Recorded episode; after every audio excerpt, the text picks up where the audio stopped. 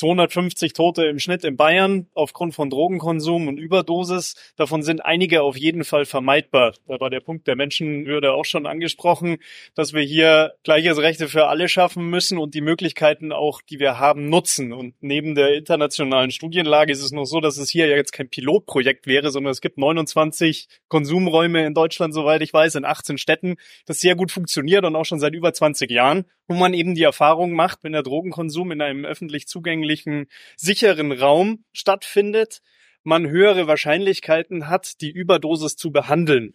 Und das ist das, was wir hier feststellen, dass man sagt, man kommt quasi bei einer Überdosis häufig einfach zu spät zu dem Einsatzort und das ist das, was dann zum Drogentod führt. Also das heißt eben nicht nur der Konsum oder die Noxe, der, der, Giftstoff, den man sich zuführt, sondern auch die vergangene Zeit, bis Hilfe eintrifft. Und das ist ganz klar was, was man mit Konsumräumen verhindern könnte.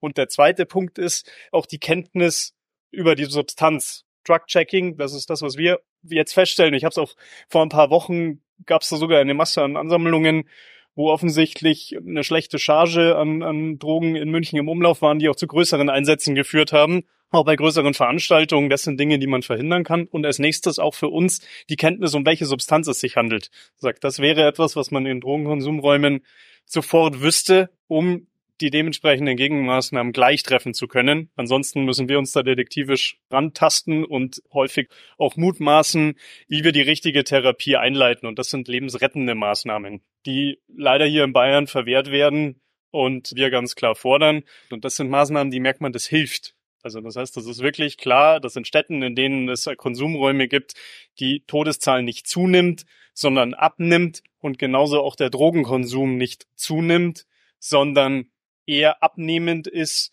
weil man den Erstkontakt hat. Und da sind wir auch beim, beim letzten Punkt. Für die Infrastruktur des Gesundheitswesens wäre es eine Entlastung, wenn man diese Drogenkonsumräume hätte, da wir hier die Möglichkeit haben, mit einer angeschlossenen Nebenbaustein Drug-Checking, sicherer Konsum, auch ein Angebot, also in der Suchtberatung, aber auch schon in einem ambulanten Angebot, die Sucht therapieren zu können, kann in einem späteren Verlauf, und das ist auch das, was die Psychiatrie hier nicht unweit uns kommuniziert hat, zu weniger Krankenhausaufenthalten führen. Also das heißt, Konsumräume würden dafür führen, dass die Psychiatrien entlastet wären, weil man die Chance hat, ambulant gleich schon mit den Suchterkrankten arbeiten zu können und ein Angebot zu machen. Selbst wenn es im Verlauf der Suchterkrankung dann zu einem Krankenhausaufenthalt kommt, wäre das auf jeden Fall zu begrüßen und eine Entlastung für die Psychiatrien, die stark überlastet sind. Also das heißt, wenn man sagt, die Message darf nicht sein, ihr könnt Drogen konsumieren oder hier illegale Drogen konsumieren, sondern die Message muss schon sein, uns sind Suchterkrankungen nicht egal. Und das ist das, was ich von der bayerischen Staatsregierung fordern würde.